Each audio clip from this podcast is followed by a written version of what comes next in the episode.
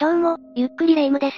どうも、ゆっくりマリサだぜ。ところでマリサはソドムの1という映画を見たことあるかしら？すごく過激なイタリア映画っていうことしか知らないのだが。ソドムの1は、1976年に日本で公開された映画なんだけど、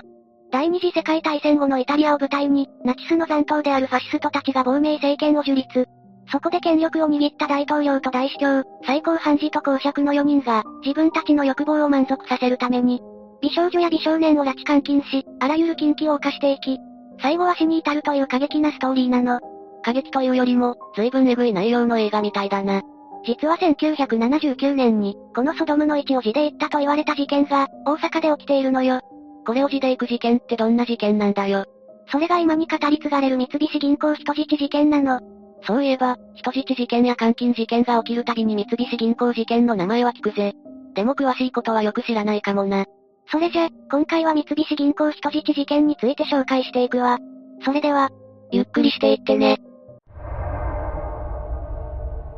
まずは三菱銀行人質事件が発生した時代を振り返るとするわ。事件発生は1979年1月26日の金曜日、この時代の金融機関は週休1日制だったから、翌日の土曜日も午前中は営業する予定になっていたわ。事件発生の1979年1月26日午後2時30分、事件現場となった三菱銀行北畠支店内は、周辺の一般客や会社員などで混み合っていたそうなの。閉店時刻は午後3時だったから、慌てて駆け込んできた客もいたらしいわ。そこへ突然、2発の銃声が響いたの。それが長い2日間となった三菱銀行人質事件の幕開けとなったわ。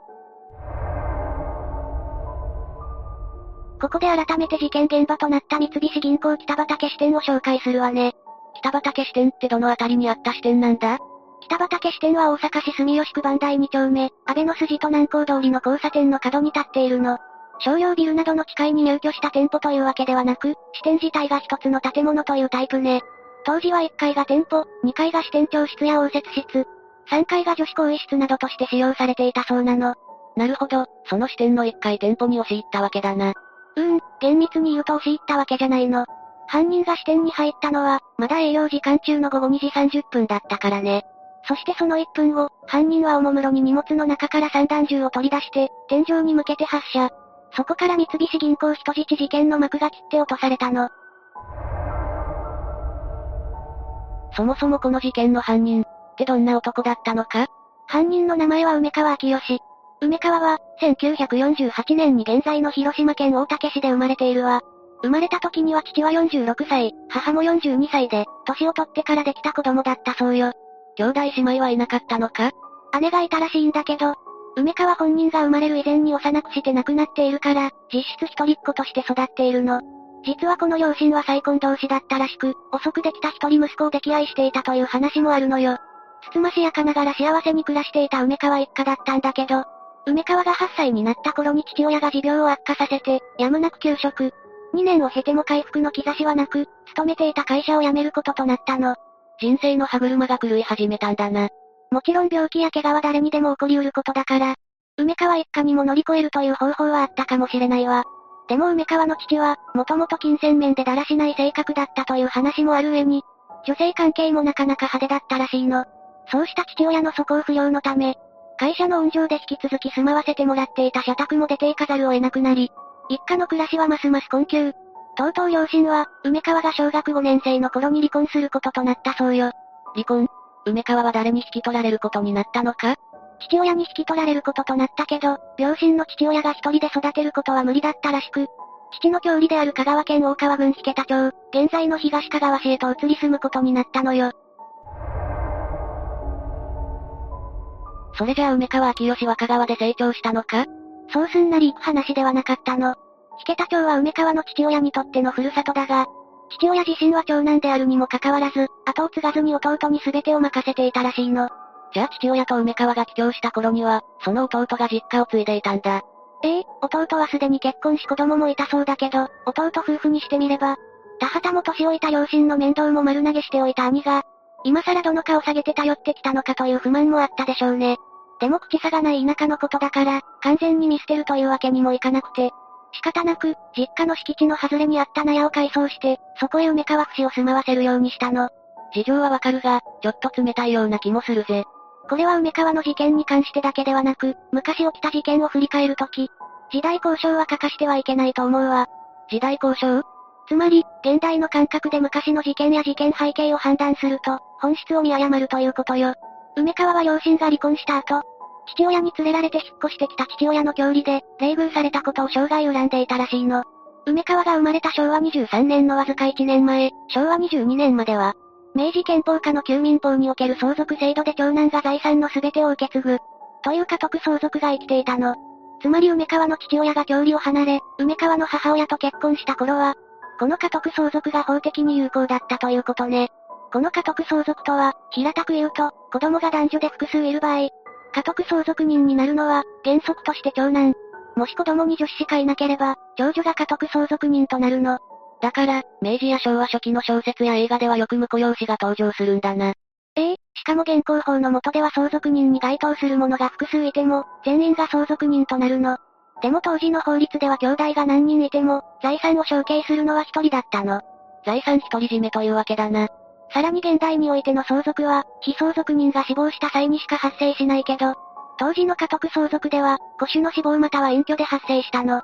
だから梅川が父親に連れられて父の郷里に帰った時、まだ梅川の祖父が存命だった場合は、そうした家督相続問題が一気に吹き出したとしても不思議ではないと言えるわね。さっき財産独り占めと言ったんだけど、家督相続には腰としての地位や事業、お墓といった祭祀にかかる出費も、相続人が承継することが定められていたの。負の財産も一手に相続するとなると、シャレにもならないのよ。そうか、祖父母の生活費も全て見なくちゃいけないんだな。本人には責任はなくても、梅川の父に向けられる冷たい視線を、まだ子供だった梅川が辛く思うことはあったでしょうね。さらに言えば、子供というのは周囲の大人の態度に敏感なの。突然やってきたよそ者、さらに大人たちが冷遇する相手と見て取った子供たちが、大人の真似をして、梅川を仲間外れにしたり、部別的な言葉をかけたりしたというのも誇張でもないわ。まさに、親の因果が子に報いだな。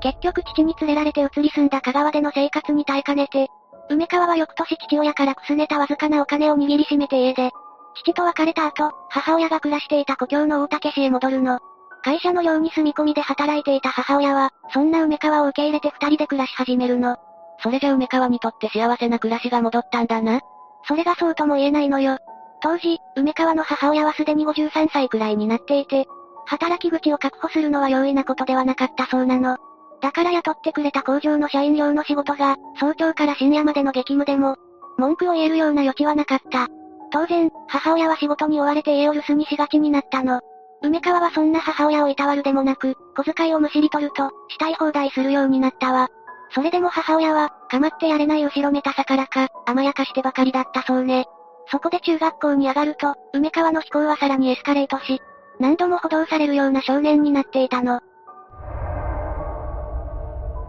しかしそんな荒れた生活を送っていても、梅川の学業成績自体はそんなに悪いものでもなかったらしいの。そうなのか？意外だな。特に国語の成績はなかなかのものだったらしいわ。成人後もハードボイルド小説から電気、実用書、六法全書などをよく読んでいたそうよ。でも中学卒業後受験した県立高校は不合格になり、私立の高校に進学するものの、入学後ほどなくして中退してしまうの。しかも中退の原因は、オートバイの窃盗事件で捕まったことだったみたい。同じ頃、梅川の度重なる飛行に悩んでいた母親は、シングルで育てているから飛行に走ると言われて父親と復縁するの。それで少しでも息子の素行が良くなることを期待したんだな。しかし母親の願いは虚しく、梅川は15歳にして大事件を起こすのよ。それが大竹市強盗殺人事件と呼ばれる事件なの。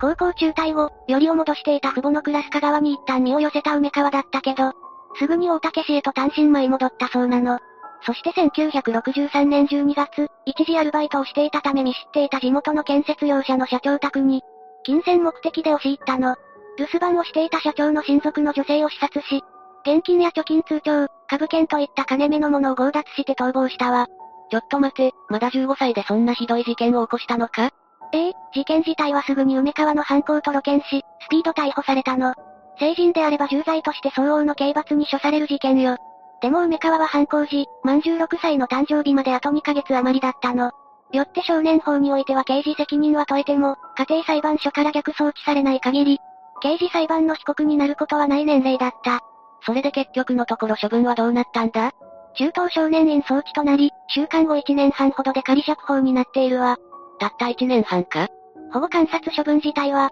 その後2年半ほど継続となったらしいけどね。納得できないぜ。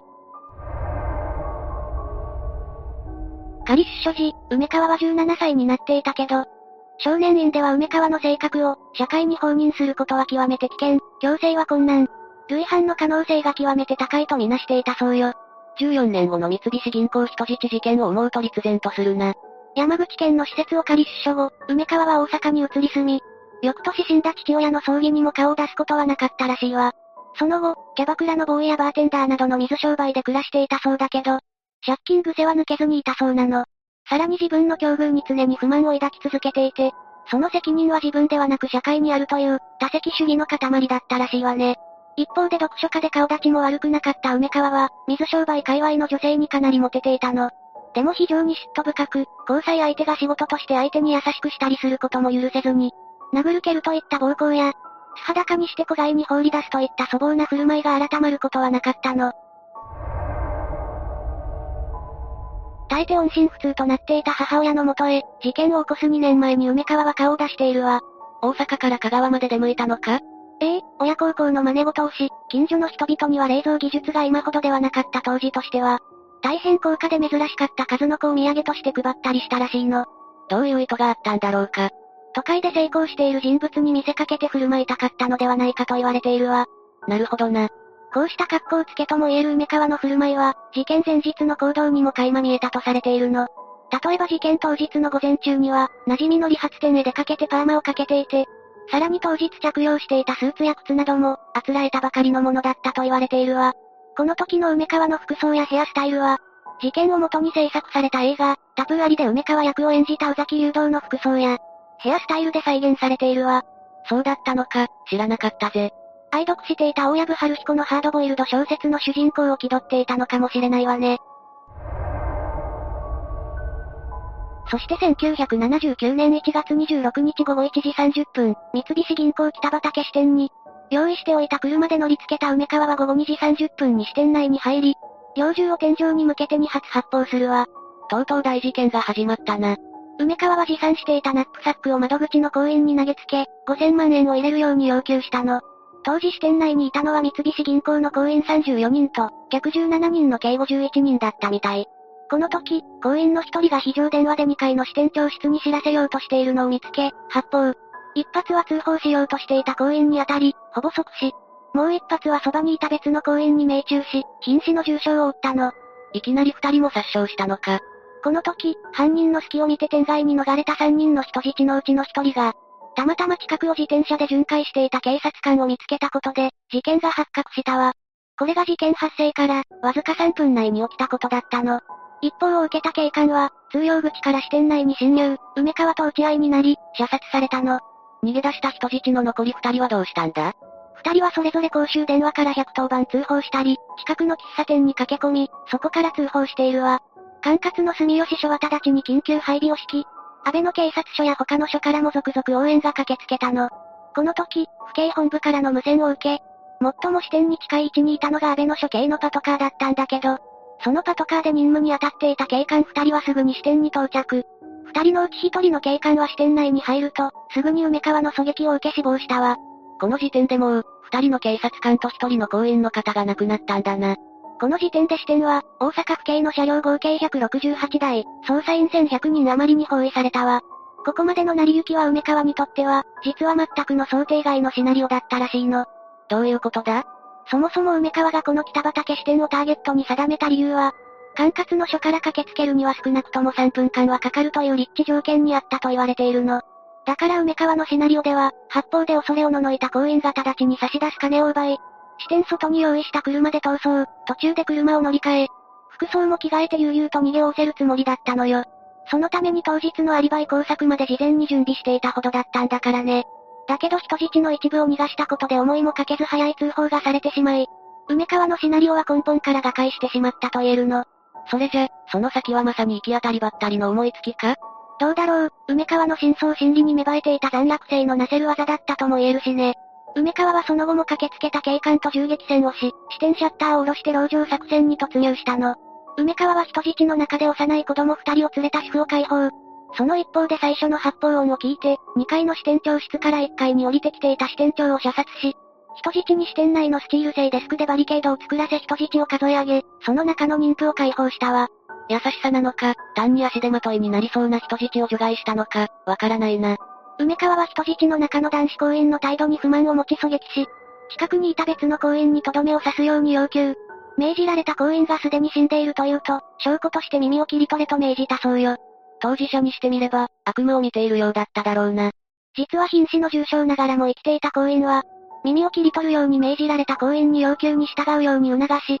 その後も激痛に耐えながら死んだふりを貫いたそうよ。一方、梅川は切り取られた耳を口に含んで見せるなどの振る舞いを続けたの。その傍らには、射殺された行員や警察官の死体がそのままにされていたから、人質たちの精神状態は極限状態だったでしょうね。しかもこの後、梅川はほとんどの女子行員を全裸にして自分の周囲にぐるりと配置し肉の壁としたの。まさしくソドムの一の世界だな。人質となった女性たちは生きた心地なんてしなかったと思うぜ。二日目に入ると、逃走用に用意していた車が発見されたんだけど、その車のルートから梅川の身元が判明し、全国に犯人、梅川明義の名前が報じられたの。逃走用の車で身元が判明したのか？盗難車だったそうなんだけど、盗んだ共犯者が警察にスピード逮捕されたの。共犯者は梅川の香川県時代の顔なじみだったから、素性にも詳しかったのよ。それで取り調べで籠城している犯人イコール梅川とばらしたんだな。その通りよ。実際、差し入れのラジオや新聞で自分の名前が報道されているのを確認するまでは、梅川は支店内で触れたものはいちいち指紋を残さないように拭いていたらしいわ。前科があるから指紋照合されたらすぐバレてしまうもんな。梅川は自分用に差し入れを要求すると同時に、人質用にも食料の差し入れを要求。さらに疲労の見え始めた人質の中から高齢の男性一人を解放したりもしたわ。根は優しいところがあるのか、何なのかよくわからない犯人だな。その後は長い膠着状態に突入し、散発的に人質を解放。警察はその間、梅川に気づかれないままで支店内の貸金庫室や応接室に潜んでいた客を密かに救出。さらに梅川の母親を香川県から呼び寄せて説得に当たらせようとしたの。一方、梅川は行員の一人に自分の借金を返済して回るように命じるの。命じられた行員は支店の金500万円を持ち、梅川の愛人など指定された8カ所を回って金を配って回った。借金を返済？追い詰められて籠城している犯人が？この時梅川が自分の死を覚悟していたかどうかは意見の分かれるところだけど、梅川自身の美学からすれば、借金を残して死ぬなんてみっともないことはしたくない。だったんだろうね。クレバーなんだか自暴自棄なんだか。そこへ大阪に到着した梅川の母から電話が入るが拒否、仕方なしに母は手紙を書き、受け取った梅川は女子行員に代読させるの。そして他の行員からの願いを聞き入れて、支店内で負傷したまま放っておかれていた行員3人が解放されたわ。それからどうなったんだ？最後の晩餐と称してローストビーフやワインを要求した頃、借金返済に回っていた行員が起点。この時点で支店内には客はおらず、人質は北畠支店の男女行員合計25人になっていたの。人質の体力や気力の限界も近いと警察は判断、突入の機会を狙い始めるわ。現在のサットに相当する第2機動隊、ゼロ中隊6人が準備する中、梅川は自分の服と行員1人の服を交換する偽装工作を図る。どこまでも狡猾だな。ただ最終的にはこの偽装工作を断念。わずかな隙ができた時に突入した警察がカウンター越しに発砲し、梅川は倒れたの。同時に警察が支店に入り、残されていた人質全員が解放されたわ。梅川はどうなったんだ？ほぼ同時に病院に搬送され緊急手術を受けたものの、事件発生から3日目の午後5時43分、死亡が確認されたわ。事件後、梅川の遺骨は、置いた母の手で香川へと帰っていったらしいの。その母は亡くなるまで、人目をはばかって細々と暮らしていたそうよ。辛い人生だったろうな。この三菱銀行人質事件は、銀行などの金融機関の警備などに一石を投じただけでなく、少年法についての問題もあぶり出したの。梅川が15歳当時に起こした大竹市強盗殺人事件の際に厳罰に処せなかったことが、人質事件の遠因になったのではという論議が巻き起こるようになったと言われているわ。それは確かにそうだな。また、この三菱銀行人質事件は、逐一テレビで事件の経緯が中継されるという事件の先駆けともなったの。世間の関心を一気に集めたわけだけど、その反動として人質になった行員たちについての中傷や、面白半分のデマが飛ぶ結果ともなり、報道被害という新たな問題も突きつけられたと言えるわ。本当だな、二重三重の被害を行員たちは受けることになってしまったのか。実はこうしたことは今でも起きていて、最近では尼崎事件を起こした市販の隅田美代子は昔、梅川と関係のあった女性という噂がまことしやかに流れているらしいわ。尼崎事件自分の親族を洗脳して、親族同士で暴行や監禁を繰り返させた挙句、殺人や死体遺棄に問われたあの事件か？当事者二人が死んでいるし、事件の関係者もその多くがチリチリになっている今では、あくまでも噂の域を出ない話だけど、こんな確証のない、単なる噂でも語り続けられていると、いつか本当の話になりかねないわ。過去の事件を振り返って教訓にするのは大切だけど、その中に混じる嘘や偽りに振り回されないことが大切ね。さて、というわけで今回は三菱銀行人質事件について紹介したわ。それでは、次回もゆっくりしていってね。